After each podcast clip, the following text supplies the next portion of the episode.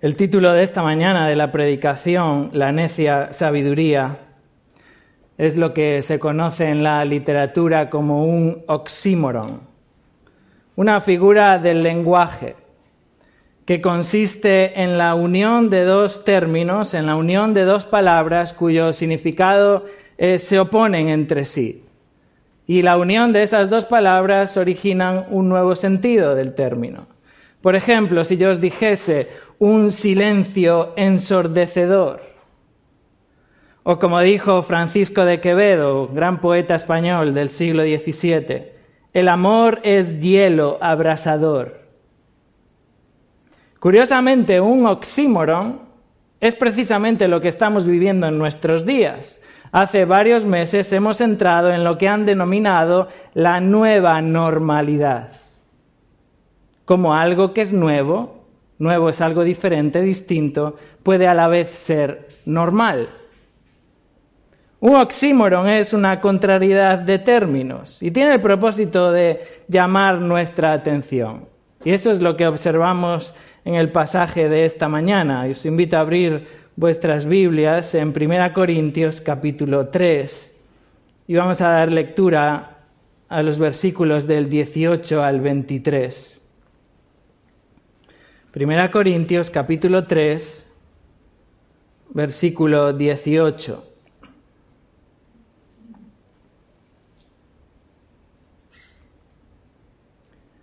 Dice así la palabra de Dios, 1 Corintios 3, 18.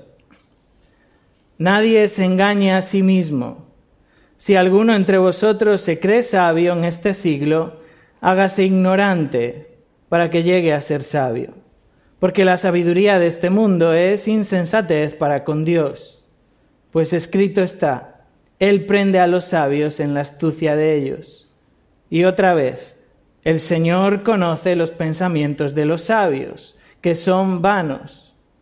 Así que ninguno se gloríe en los hombres, porque todo es vuestro.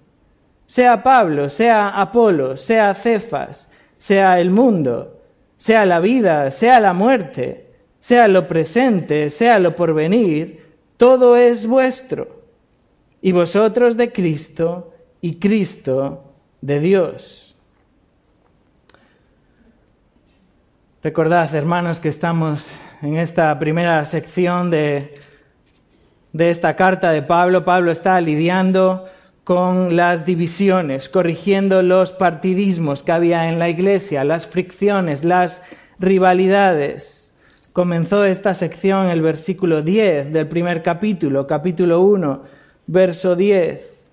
Pablo dice, os ruego, pues, hermanos, por el nombre de nuestro Señor Jesucristo, que habléis todos una misma cosa y que no haya entre vosotros divisiones, sino que estéis perfectamente unidos en una misma mente y en un mismo parecer.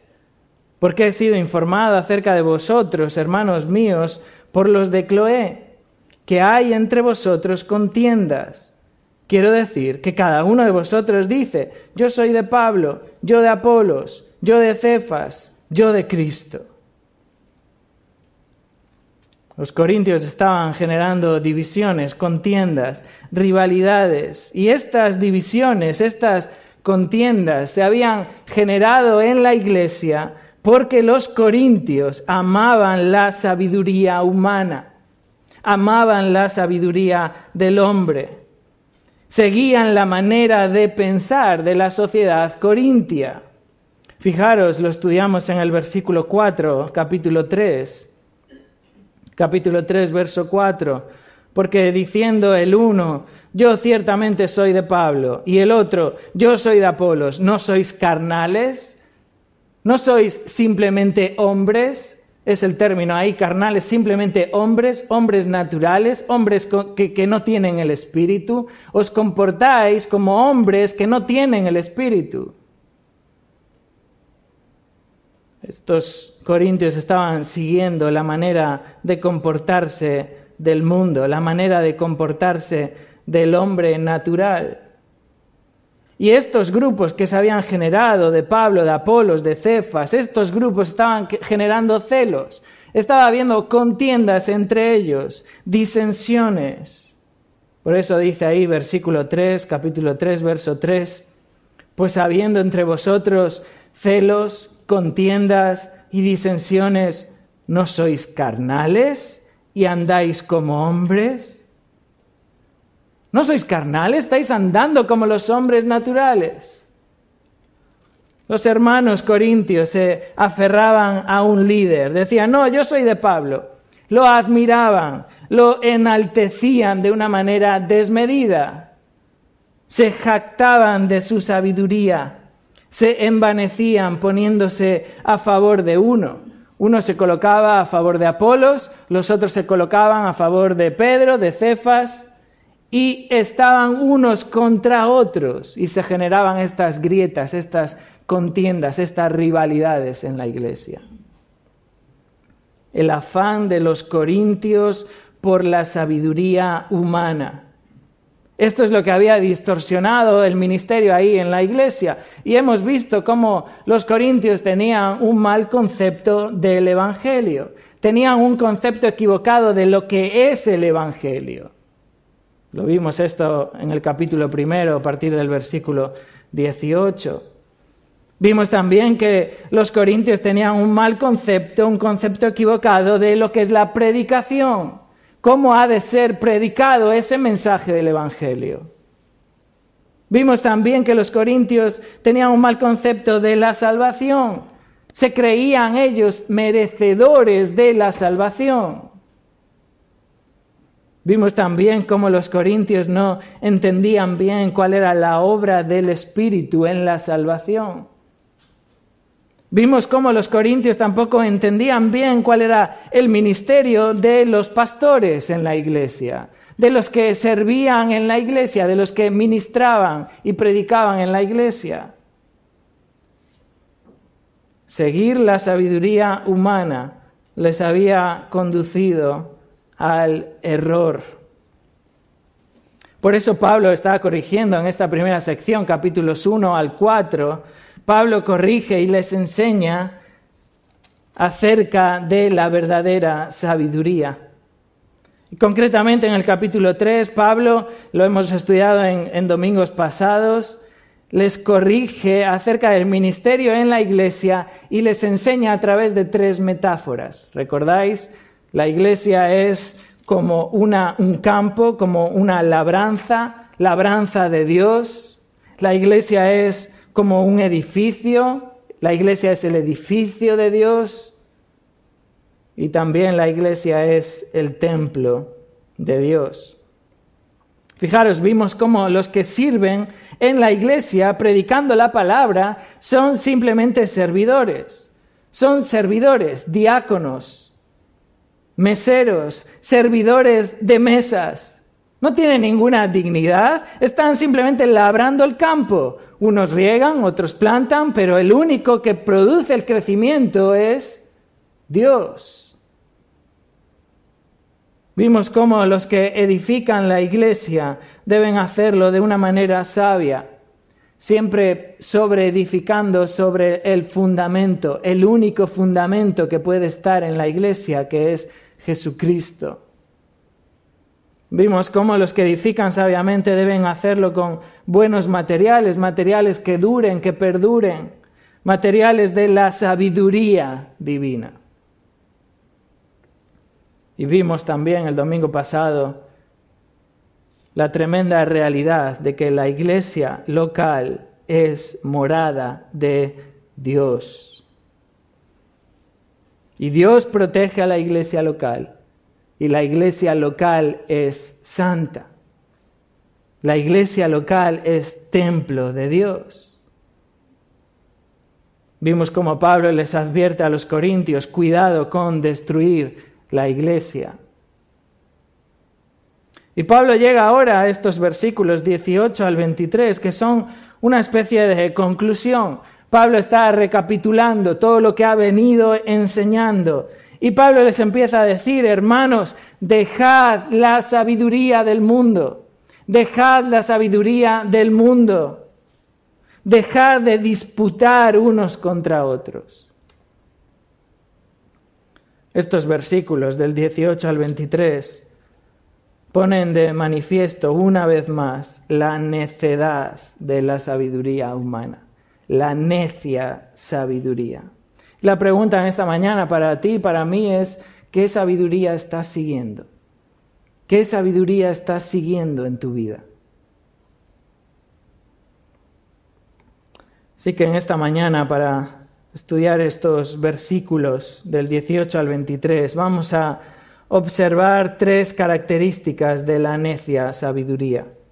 Tres características de la necia sabiduría, con el propósito de que deseches la sabiduría del hombre, de que abandones la sabiduría humana y te aferres a la sabiduría de Dios, te agarres a la sabiduría divina. Tres características de la necia sabiduría. La primera característica es que la sabiduría humana es engañosa. La sabiduría humana es engañosa. Notar versículo 18. Dice así, nadie se engaña a sí mismo. Si alguno entre vosotros se cree sabio en este siglo, hágase ignorante, para que llegue a ser sabio. Fijaros, Pablo presenta aquí el problema de la iglesia en Corinto. Se creían sabios, pero en realidad eran necios. ¿Por qué? Porque la sabiduría humana es engañosa. La sabiduría del hombre es engañosa. Fijaros, Pablo comienza con este mandato imperativo, nadie se engañe a sí mismo, nadie se engañe a sí mismo. El verbo engañar se refiere aquí a aceptar falsas ideas. Cuando aceptas una, una, falsa idea sobre algo, algo que es incorrecto y lo aceptas como propio, como bueno, Fijaros que es un imperativo y está indicando que los corintios deberían dejar de vivir engañados. Dejad de engañaros a vosotros mismos. Estaban engañados porque se creían sabios, pero en verdad eran necios. Fijaros, este es el engaño de la sabiduría humana. Hacerte pensar que eres sabio, pero en realidad eres necio. Es lo que Pablo le dijo a los Gálatas, allí en Gálatas 6, capítulo, capítulo 6, verso 3 porque el que cree ser algo, no siendo nada, a sí mismo se engaña. Este es el engaño. Crees que eres sabio, pero en realidad eres un necio. Aquellos que siguen la sabiduría humana creen que son sabios, pero en realidad son necios. Y Pablo dice, nadie se engañe a sí mismo. Dice el versículo 18, si alguno entre vosotros se cree sabio en este siglo, es decir, había algunos entre ellos, entre la iglesia, entre la iglesia en Corinto, que se creían sabios, que pensaban que eran sabios, que se consideraban personas sabias. Por eso luego lo vemos en el capítulo 4, fijaros capítulo 4, verso 8, Pablo les dice, ya estáis saciados, ya estáis ricos, sin nosotros reináis. O sea, Pablo está diciendo, no nos necesitáis, estáis viviendo como si no nos necesitaseis. Ya os creéis sabios. Luego más adelante, fijaros, verso 18, capítulo 4, verso 18. Mas algunos están envanecidos, como si yo nunca hubiese de ir a vosotros. Estáis envanecidos como si ya, no, ya no nos necesitáis. Ya os creéis sabios, ya manejáis todo, ya lo sabéis todo, estáis envanecidos. Esta era la actitud de algunos en Corinto, por eso Pablo le dice, si alguno entre vosotros se cree sabio. Pero notar que dice el pasaje, verso 18, que dice sabio en este siglo. Es decir, sabio a los ojos de este siglo. Sabio según lo que este siglo considera que es sabio. Y aquí el término siglo se refiere al mundo. Se refiere al sistema del mundo. Sabios según el mundo. Vosotros os consideráis sabios a los ojos del mundo.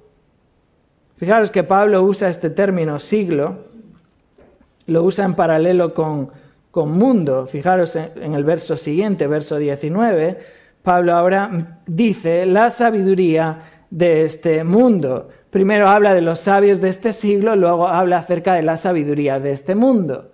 Hizo lo mismo en el capítulo 1. Fijaros capítulo 1, versículo 20. Capítulo 1, verso 20, Pablo dice, ¿dónde está el sabio? ¿Dónde está el escriba? ¿Dónde está el disputador de este siglo? ¿No ha enloquecido Dios la sabiduría del mundo? Pablo está usando de manera paralela este siglo, esta época, este mundo, y Pablo no está refiriéndose al siglo solamente en el cual vivían los corintios. Pablo está hablando acerca de lo que el mundo piensa, lo que es sabiduría para el mundo. Sois sabios según el mundo, os creéis sabios según el mundo. Este era el problema de los corintios, estaban engañados. Algunos entre ellos estaban engañados, se consideraban sabios. Sacamos aquí una, una, lección importante para nuestras vidas, hermanos. No te engañes, no te engañes, creyendo que eres sabio, porque piensas y actúas como el mundo. No te engañes, creyendo que eres sabio, porque estás pensando y actuando como el mundo. Dicho de otro modo, te estás engañando a ti mismo si estás actuando y pensando como lo hace el mundo y aún así te consideras sabio. Te estás engañando a ti mismo. Y Pablo advierte aquí, no te engañes, no os engañéis a vosotros mismos. Por eso Pablo les da otro mandato en el verso 18. No solamente les dice, no os engañéis, nadie se engañe a sí mismo, sino también más adelante, si alguno entre vosotros se cree sabio en este siglo, hágase ignorante, mandato imperativo, hazte tonto. Llega a ser un ignorante, llega a ser un necio, llega a ser un loco, un insensato. Fijaros, este es el mismo término que Pablo usó varias veces en el capítulo 1 para hablar de la necedad. Sé un necio a los ojos del mundo. ¿Te consideras un sabio a los ojos del mundo? No te engañes, no eres sabio. Sé un necio a los ojos del mundo. Sé un ignorante a los ojos del mundo. Sé un loco según el mundo piensa para que entonces llegues a ser verdaderamente sabio. Llega a ser un necio para el mundo y entonces llegarás a ser sabio verdaderamente. Esta es la paradoja de la sabiduría, ser necio para ser sabio.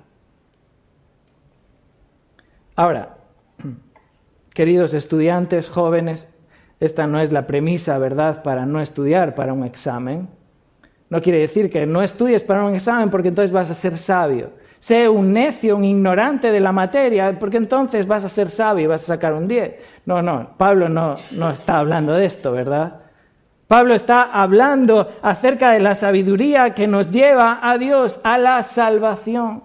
La sabiduría que nos ayuda a conducirnos en la vida. Y es interesante observar cómo Pablo contrapone la sabiduría divina con la sabiduría humana. Fijaros, hermanos, no hay lugar para combinar ambas. No hay lugar para poder integrar ambas. Ambas están aquí opuestas entre sí. Tienes que ser un necio para el mundo para que puedas llegar a ser un sabio. Si te consideras un sabio para el mundo, entonces lo que eres eres un necio. Fijaros, no hay aquí medias tintas. Pablo está oponiendo entre sí la sabiduría humana y la sabiduría divina. Si quieres ser sabio, si quieres ser verdaderamente sabio, has de ser un necio para el mundo. Pero ¿qué significa hacerse necio? ¿Qué significa hacerse loco para el mundo? Bueno, Pablo ha venido hablando acerca de esto, capítulo 1 y 2. Hacerse un necio a los ojos del mundo es abandonar la sabiduría humana, es dejar de enaltecer al hombre, es considerar que el hombre, el ser humano, es nada frente a Dios. Es considerarte que eres débil frente a Dios, es considerarte que eres vil delante de Dios, es considerarte que eres menospreciado a los ojos de Dios. No eres nada. Ser un necio para el mundo es reconocer que eres incapaz de ser salvo. Es reconocer y abandonar tu vanagloria. Es rechazar tu soberbia. Es abandonar la arrogancia, la jactancia, el envanecimiento.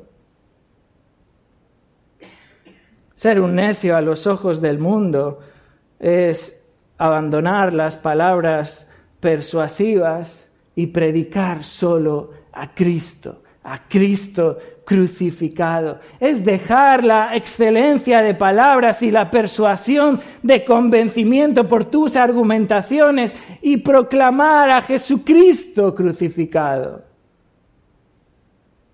Ser un necio a los ojos del mundo es anunciar que solo la cruz de Cristo salva. Solo la cruz de Cristo salva a los que creen y que los que no creen se pierden por la eternidad.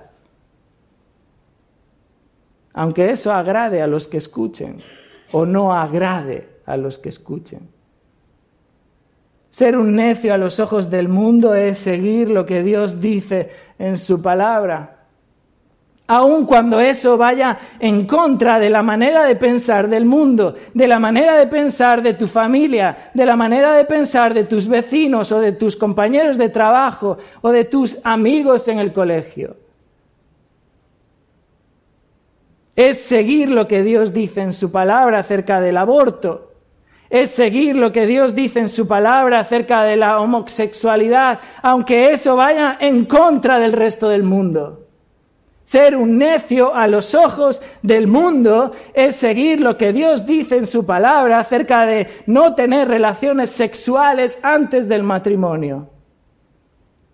Eso es ser un necio a los ojos del mundo. Pero eso es ser sabio. Sé un necio según el mundo para llegar a ser sabio. Porque la sabiduría humana es engañosa, te hace creer que eres sabio, pero en realidad estás siendo un necio. La sabiduría humana te hace creer que eres sabio, cuando en verdad eres necio. ¿Qué sabiduría estás siguiendo? ¿Cuál es la sabiduría a la que estás aferrándote para guiar a tus hijos, para enseñar a tus hijos, para relacionarte con tu esposa, para tener las amistades en el instituto, para relacionarte con tus compañeros de trabajo? ¿Cuál es la sabiduría que estás siguiendo? ¿Te consideran ellos un loco, un insensato, un necio? ¿Qué sabiduría estás siguiendo? La primera característica de la necia sabiduría es que es engañosa. La segunda característica que encontramos en los versículos 19 y 20 es que la sabiduría humana es necia. La sabiduría humana es necia. Fijaros, versículo 19 porque la sabiduría de este mundo es insensatez para con Dios. Pues escrito está, Él prende a los sabios en la astucia de ellos. Y otra vez, el Señor conoce los pensamientos de los sabios, que son vanos. Este pasaje reafirma una vez más Pablo es como otra vez, otra vez decir lo mismo. La sabiduría humana es necedad, es insensatez, es locura. Notar que Pablo presenta aquí la razón del verso 18. Fijaros, ¿por qué hay que hacerse necio para llegar a ser sabio? ¿Por qué hay que hacerse necio para llegar a ser sabio? Verso 19. Porque la sabiduría de este mundo es insensatez para con Dios.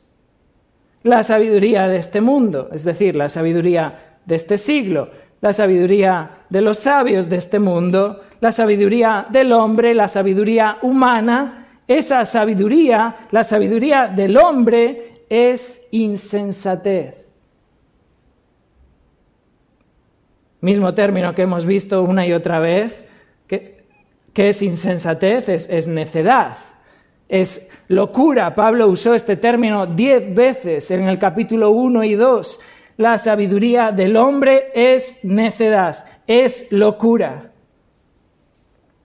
Y fijaros que lo es para con Dios, para con Dios. Es decir, a los ojos de Dios. A, fin, a fin al cabo, hermanos, ¿qué, ¿qué nos importa en la vida? ¿Qué nos importa?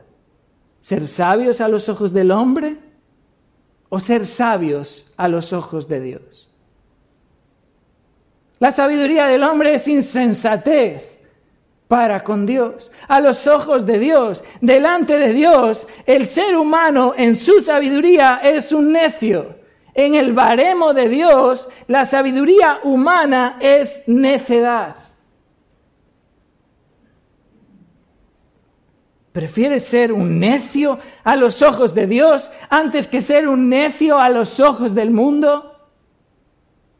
Porque esa es la batalla aquí, hermanos. Esa es la batalla en nuestro corazón. Mañana, cuando enfrentemos la vida cotidiana, ¿verdad?, en nuestros trabajos o nuestras ocupaciones diarias o con nuestros vecinos, ¿prefieres ser un necio a los ojos de Dios o ser un necio a los ojos de tus compañeros de trabajo, amigos del instituto, vecinos, familia? Notar que Pablo no está hablando aquí acerca de la sabiduría del hombre en las distintas áreas de conocimiento. Pablo no está atacando el conocimiento de la medicina o de la arquitectura. Pablo no está atacando las matemáticas o la física. Pablo está hablando acerca de la sabiduría que busca conocer a Dios. La sabiduría que se pone, la sabiduría del hombre, por encima de Dios la que trata de ver, bueno, ¿qué, ¿qué, sentido tiene la vida? ¿Para qué vivimos? ¿Por qué nacemos? ¿Qué pasa después de la muerte? ¿Cuál es el propósito de la vida? ¿Cómo puedo vivir en esta vida de una manera satisfecha? ¿Cómo puedo caminar en este mundo de una manera loable? ¿Cómo puedo llegar al fin de mis días con una completa satisfacción? ¿Cómo puedo hacer eso? Pablo es de lo que está hablando. Pablo es, la sabiduría que está contraponiendo. La sabiduría humana te ofrece una serie de opiniones, de cambios, de filosofías para que modifiques tu vida, para que cambies tu conducta, a fin de llegar a esas metas, a esos objetivos, para que puedas ser feliz. Y Dios dice, eres un necio. La sabiduría humana es necedad ante mis ojos, dice Dios. Fijaros, Pablo ya lo dijo en el capítulo 1, verso 19. Capítulo 1, verso 19. Destruiré la sabiduría de los sabios. Desecharé el entendimiento de los entendidos. ¿Dónde está el sabio? ¿Dónde está el escriba? ¿Dónde está el disputador de este siglo? ¿No ha enloquecido Dios la sabiduría del mundo? Ese enloquecer es, ¿no ha hecho necio, no ha hecho necia Dios la sabiduría del mundo? Es hacer necio, enloquecer, volver loco. Pues claro que lo ha hecho. Verso 21, pues ya que en la sabiduría de Dios el mundo no conoció a Dios mediante la sabiduría. El mundo no conoció a Dios mediante su propia sabiduría. Agradó a Dios salvar a los creyentes por la locura de la predicación. Por eso luego más adelante en el capítulo 2, el apóstol Pablo dice, capítulo 2, verso 6, sin embargo, hablamos sabiduría entre los que han alcanzado madurez, y sabiduría no de este siglo, ni de los príncipes de este siglo que perecen, desvanecen, se van. Hablamos sabiduría de Dios en misterio, la sabiduría oculta, la cual Dios predestinó antes de los siglos. La sabiduría eterna de Dios, que Él la predestinó antes de los siglos para nuestra gloria, la que ninguno de los príncipes de este siglo conoció. Porque si la hubieran conocido, nunca habrían crucificado al Señor de gloria. Hermanos, la sabiduría humana es necedad, es insensatez. Y Pablo argumenta esta afirmación del versículo 19 porque la sabiduría de este mundo es insensatez para con Dios. Pablo lo argumenta esto por medio de dos citas. Pablo cita aquí dos textos del Antiguo Testamento, el primero Job, capítulo 5, verso 13, y el segundo el Salmo 94, 11. Fijaros que Pablo, para corroborar la afirmación que acaba de hacer, usa la escritura y dice, escrito está. Y este verbo escrito está, indica la vigencia presente de algo que fue escrito en el pasado. Eso es la escritura, hermanos. Eso es la palabra de Dios. Vigente hoy, aun cuando fue escrita en el pasado. Así vemos a Jesús, ¿verdad? Cuando enfrenta la tentación, cuando Satanás le tienta y vemos a Jesús como responde, escrito está, escrito está, escrito está. ¿Quién tiene la verdadera sabiduría? ¿El hombre o Dios? Y Pablo dice, pues escrito está. Y Pablo cita en primer lugar Job capítulo 5, verso 13. Él prende a los sabios en la astucia de ellos. Fijaros este verbo prender que se refiere a atrapar, capturar es la imagen aquí de un cazador atrapando a su presa en una red. ¿Y cuál es la red? La propia astucia de la presa. La astucia es la rapidez o la habilidad para poder hacer algo, esa habilidad para hacer algo, y siempre aparece en la escritura relacionada con el engaño. Pablo usa este término astucia cuando se refiere a la serpiente la serpiente que engañó a Eva, la astucia de la serpiente que engañó a Eva. Y fijaros en, Job, si vamos por un momento a Job capítulo 5. Job capítulo 5.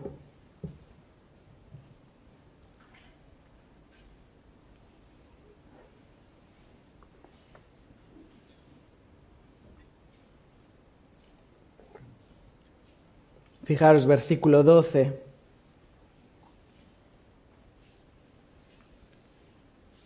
Y este es Elifaz hablando a Job. Y está hablando acerca de Dios. Y dice el verso 12, Job 5:12, que frustra los pensamientos de los astutos, para que sus manos no hagan nada que prende a los sabios en la astucia de ellos y frustra los designios de los perversos. Fijaros, la astucia de estos que tratan con su habilidad de hacer algo para engañar. Esos son los designios de los perversos, los pensamientos de los astutos. Y habla ahí de las manos. Esta es la acción de alguien actuando con astucia para engañar. Esos son los sabios de la sabiduría humana. Fijaros, esto es lo mismo que nos describe Lucas, si vamos a Lucas capítulo 20. Lucas describe ahí lo que sucede con Jesús y los principales sacerdotes y cómo los principales sacerdotes y los escribas tratan de sorprender a Jesús, van a cazar a Jesús, quieren ponerle una trampa a Jesús porque quieren apresarle. Y fijaros, usan su astucia. Lucas capítulo 20, verso 19. Dice, procuraban los principales sacerdotes y los escribas echarle mano en aquella hora, porque comprendieron que contra ellos había dicho esta parábola, pero temieron al pueblo y acechándole, fijaros, la imagen aquí de, una presa, acechándole, enviaron espías que simulasen justos a fin de sorprenderle, atraparle, sorprenderle en alguna palabra para entregarle al poder y autoridad del gobernador y le preguntaron diciendo, Maestro, sabemos que dices y enseñas rectamente y que no haces acepción de persona, sino que enseñas el camino de Dios con verdad. ¿Nos es lícito dar tributo a César o no? Aquí están, sabios, astutos, tratando de acechar, de atrapar a Jesús. Y fijaros cómo Jesús reacciona. Mas él, verso 23, comprendiendo la astucia de ellos, les dijo, ¿por qué me tentáis? Dios atrapa a los astutos en su propia astucia, en la propia astucia de ellos. Esa astucia que es para ellos una red, Dios usa esa misma red para atraparles a ellos. No le pillan por sorpresa a Dios. No le sorprenden a Dios. Dios les muestra su necedad, los prende, los atrapa, los captura en su misma trampa. Por eso a los ojos de Dios, la sabiduría, los sabios de este mundo son necios. La sabiduría de este mundo es necedad y Dios les prende aún en su propia astucia. Pablo añade otra, otra cita, en este caso del Salmo 94, 11. Dice el versículo 20, 1 Corintios 3, 20. Y otra vez, es decir, y otra cita, citando otra escritura del, del Antiguo Testamento, dice, el Señor conoce los pensamientos de los sabios que son vanos. Dios conoce los pensamientos.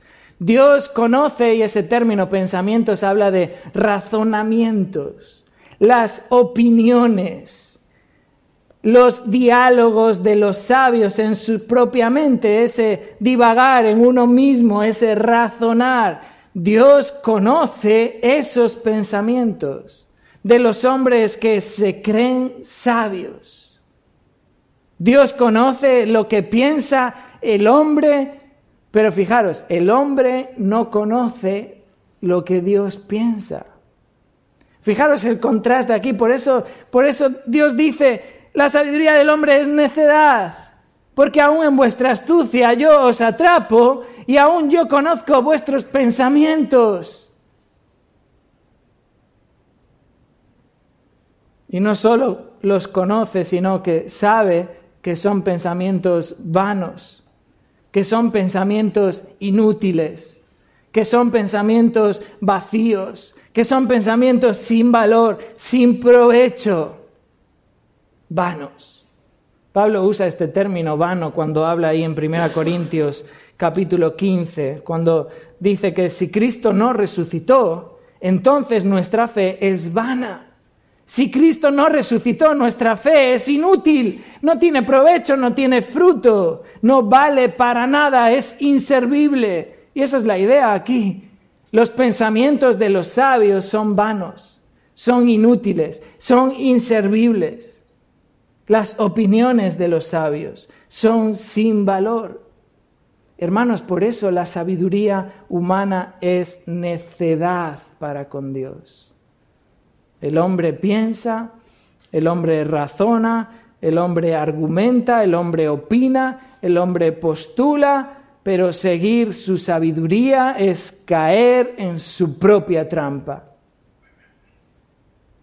Su sabiduría no tiene provecho porque es vana, su sabiduría es insensata. La sabiduría humana no solamente es engañosa, sino que además es necia. ¿Qué sabiduría estás siguiendo? ¿Qué sabiduría estás siguiendo en tu vida? ¿Cómo estás conduciendo tu vida? Y Pablo termina con la tercera característica de la sabiduría humana. No solamente es engañosa, también es necia. Y en tercer lugar, versos 21 al 23, la sabiduría humana es vana. Es vana. Fijaros en este pasaje, en el contraste que Pablo expone aquí. Verso 21. Así que ninguno se gloríe en los hombres, porque todo es vuestro. Sea Pablo, sea Apolo, sea Cefas, sea el mundo, sea la vida, sea la muerte, sea lo presente, sea lo porvenir, todo es vuestro. Y vosotros de Cristo y Cristo de Dios. Fijaros, este versículo contrapone por un lado la vanidad de la sabiduría humana, que es vana, y por el otro lado la absoluta y suficiente riqueza de la sabiduría de Dios. Era lo que faltaba. Ahora comparar la sabiduría humana con la sabiduría divina. El apóstol Pablo concluye así con esa frase, dice, así que dado que la sabiduría del hombre es necedad, dado que los sabios son atrapados en su propia astucia, dado que los pensamientos de los considerados sabios en este mundo son inútiles, así que, por tanto, ninguno se gloríe en los hombres. No os gloriéis en los hombres. Fijaros aquí, tercer imperativo de este pasaje nadie, ninguno, se gloríe en los hombres. Y el verbo gloriarse, que a veces se traduce como jactarse o envanecerse, se refiere a poner la confianza sobre algo como base de tu seguridad. ¿Dónde estás poniendo tu confianza? Eso es lo que le está diciendo a los corintios. No os gloriéis en los hombres, ¿Estáis poniendo vuestra confianza en los hombres? Pablo ya usó este término, gloriarse. Si recordáis, capítulo 1 al final, versículo 29. Primera Corintios 1, 29. A fin de que nadie se jacte, a fin de que nadie se gloríe en su presencia, en la presencia de Dios. Pablo exhorta a los corintios, no penséis que sois salvos por vuestros méritos. No penséis que sois algo por lo cual Dios os ha salvado. Dios os ha escogido por su propia iniciativa, por su propia voluntad. Este es el designio de Dios. Dios os ha escogido aún a pesar de lo que sois. Nadie se jacte, nadie se gloríe en su presencia. Lo que sois, si es que sois algo, lo sois por la gracia de Dios. Por eso luego más adelante en el verso 31, capítulo 1, verso 31, Pablo termina ahí esa parte diciendo, el que se gloría, mismo verbo, gloríese en el Señor. Si hay algo de que gloriarse, gloriarse en el Señor, porque si sois salvos es por el Señor. Y ahora en este versículo, verso 21, capítulo 3, verso 21, Pablo les manda, ninguno, nadie se gloríe en los hombres. Nadie ponga su confianza en los hombres, porque la sabiduría humana es necedad. Y Pablo añade, verso 21, porque todo es vuestro. Porque todo es vuestro. Fijaros, literalmente está diciendo, todas las cosas son de vosotros, todas las cosas son vuestras. ¿Por qué estáis poniendo la confianza en los hombres? Si todas las cosas os pertenecen a vosotros, la sabiduría del hombre es vana, es vacía, es necia, pero es que vosotros tenéis todo, todo es vuestro. Y Pablo lo repite dos veces por si no les hubiera quedado claro a los corintios, todo es vuestro. Y luego más adelante también verso 22, al final, todo es vuestro. Y hermanos, esto habla de la suficiencia de la sabiduría divina frente a la vanidad, frente a la necedad de la sabiduría humana. Los corintios poseían todas las cosas por estar en Cristo y ellos estaban gloriándose en el hombre. Pero si tenéis todo, todo es vuestro porque estáis en Cristo. Pablo cita aquí algunas cosas a modo de ejemplo. Verso 22, Pablo dice, sea Pablo, sea Apolo, sea Cefas, estos son los hombres en los que ponéis vuestra confianza. Estos son los hombres de los cuales decís, no, yo soy de Pablo, como si pertenecieses al grupo de Pablo, y como si otro perteneciese al grupo de Cefas, de Pedro, y como si otro perteneciese al grupo de Apolos. Y Pablo les corrige, sea Pablo, sea Apolo, sea Cefas, son vuestros. Vosotros no les pertenecéis a ellos, ellos os pertenecen a vosotros. ¿Por qué? Porque Dios los ha dado a la iglesia. Son vuestros servidores. Os pertenecen a vosotros, son servidores vuestros. Dios los ha dado por medio de Cristo a la iglesia para servir la iglesia, para labrar el campo de la iglesia, para edificar la iglesia. No os gloriéis en los hombres, sea Pablo, sea Apolo, sea Cefas, y Pablo añade, sea el mundo. O sea, no solo los siervos del Evangelio son dados a la iglesia y son vuestros al estar en Cristo, sino también el mundo, hermanos. Todo lo que nos rodea, y no, no, añadamos aquí nada negativo a mundo, porque mundo no es una palabra negativa por sí mismo.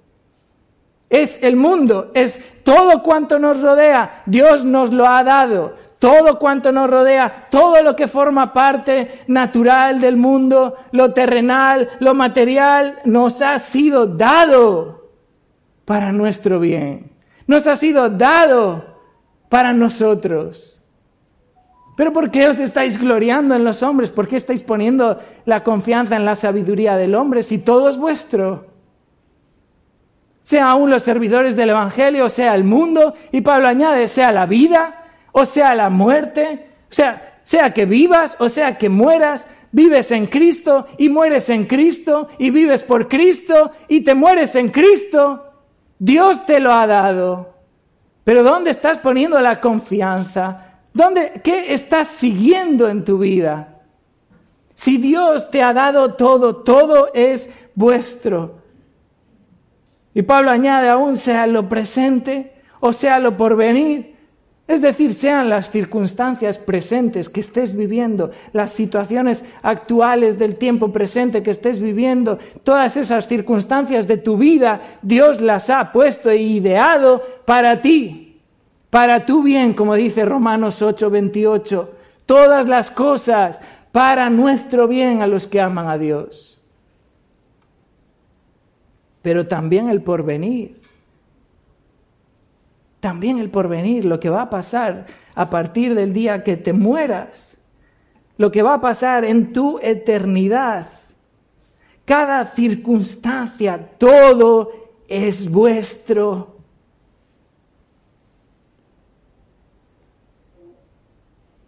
Fijaros, así termina el verso 22, repitiendo otra vez, todo es vuestro. Deberíamos subrayar esta frase en nuestras Biblias, hermanos. Todo es vuestro. Por tanto, lo contrario es que nada te falta. Nada te falta. ¿Por qué te estás gloriando en los hombres? ¿Por qué estás poniendo tu confianza en los hombres? ¿Por qué estás confiando en la sabiduría humana? ¿Tienes un problema matrimonial? ¿Por qué estás confiando en la sabiduría humana? Si todo es vuestro, si la sabiduría divina es rica, es suficiente para conducirnos en nuestra vida, ¿por qué estamos confiando en la sabiduría humana? La sabiduría del hombre es vana, la sabiduría del hombre es necia, pero la sabiduría de Dios es Cristo crucificado. Y Cristo crucificado lo es todo. Todo, hermanos, todo.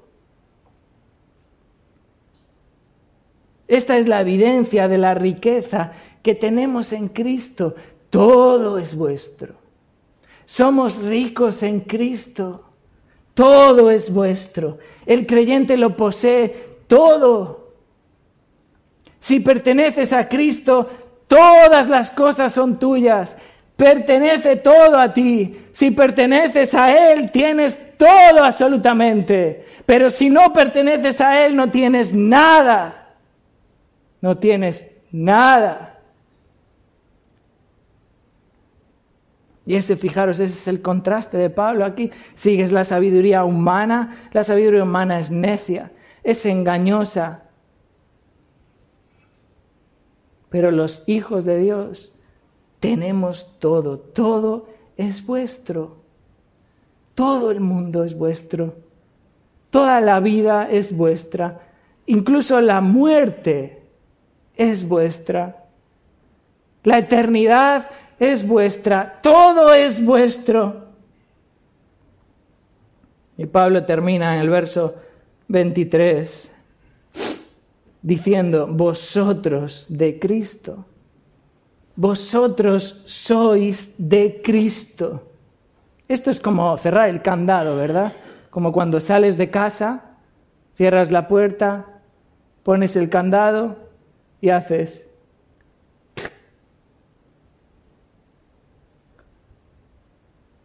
Vosotros sois de Cristo. ¿Pensáis que Cristo os va a dejar si pertenecéis a Cristo, si sois propiedad de Cristo? Y Pablo añade, y Cristo de Dios. Fijaros, todo es vuestro, vosotros sois de Cristo y Cristo es de Dios. Ahora Pablo no está indicando que Cristo sea menos que Dios, Pablo está hablando del mensaje de Cristo, Cristo crucificado, la obra de Cristo. Cristo es de Dios, porque Cristo se sometió a Dios, se sometió al Padre. Está hablando de una subordinación en función. No es una subordinación en el ser, Cristo es Dios. No estamos diciendo que Cristo no sea Dios, Cristo es Dios. Pero la obra de Cristo, la obra de Cristo crucificado, obedeciendo al Padre, siendo obediente al Padre.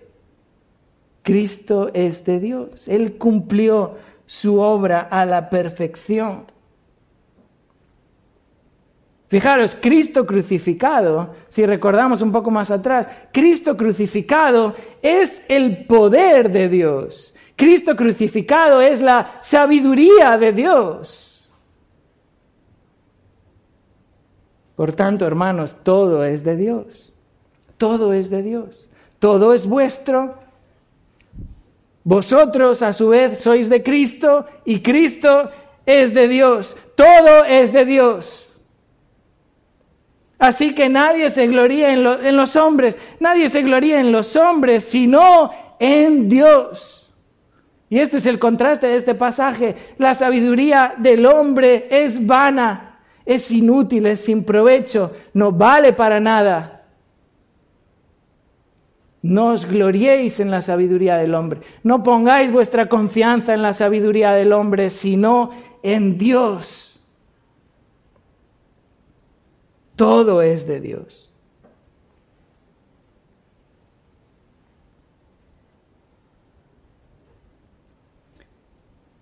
¿Eres de Cristo? ¿Perteneces a Cristo? Esa es una pregunta crucial en esta mañana. ¿Perteneces a Cristo? Si perteneces a Cristo, todo te pertenece. Lo tienes todo, todo es tuyo, todo es vuestro. Gloríate en Cristo, gloríate en Dios. Pero si no perteneces a Cristo, no tienes nada.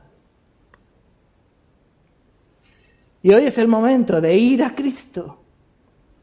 Hoy es el momento de reconocer que eres vil, que eres menospreciado, que eres incapaz de salvarte por ti mismo. Es el momento de reconocer tus pecados y clamar a Cristo, la obra de Cristo crucificado.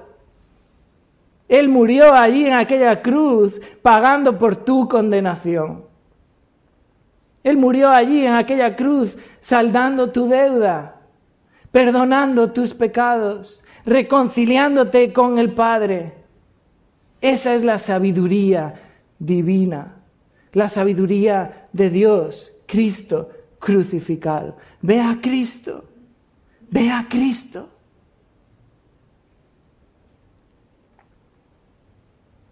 Hermanos, este pasaje nos enseña una vez más que la sabiduría del hombre es engañosa, la sabiduría del hombre es necia, la sabiduría del hombre es vana. Y confiar en esa sabiduría para conducirte en la vida, en tu familia o en la iglesia es una necedad. Por el contrario, la sabiduría de Dios, la verdadera sabiduría, Cristo crucificado, es absolutamente suficiente para conducirnos en nuestra vida, para conducirnos en nuestra familia, para conducirnos en nuestra iglesia, para que podamos vivir honrando y dando gloria a Dios. ¿Qué sabiduría estás siguiendo?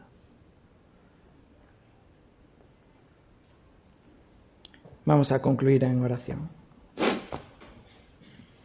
Señor, te damos gracias en esta mañana por este pasaje que una vez más nos muestra, Señor, el camino que debemos de seguir. Te damos gracias, Señor, porque tú no nos has dejado a ciegas, tú nos has revelado tu voluntad, tú nos presentas, Señor, en tu palabra advertencias que debemos de obedecer para no ser engañados creyéndonos que somos sabios porque hacemos lo que hace el mundo, sino hacernos necios para poder ser sabios. Señor, ayúdanos a obedecer estas realidades que muchas veces son contrarias al mundo, no son loables en el mundo, no son agradables para los que nos rodean, pero que podamos poner nuestra vista en ti, podamos poner nuestro anhelo en obedecerte a ti. Ayúdanos, Señor, a no poner nuestra confianza en la sabiduría del hombre.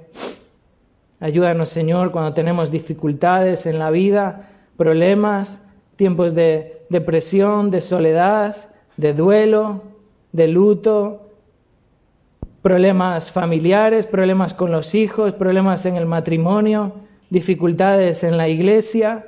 Ayúdanos, Señor, a no confiar en la sabiduría humana a poner nuestra confianza en ti.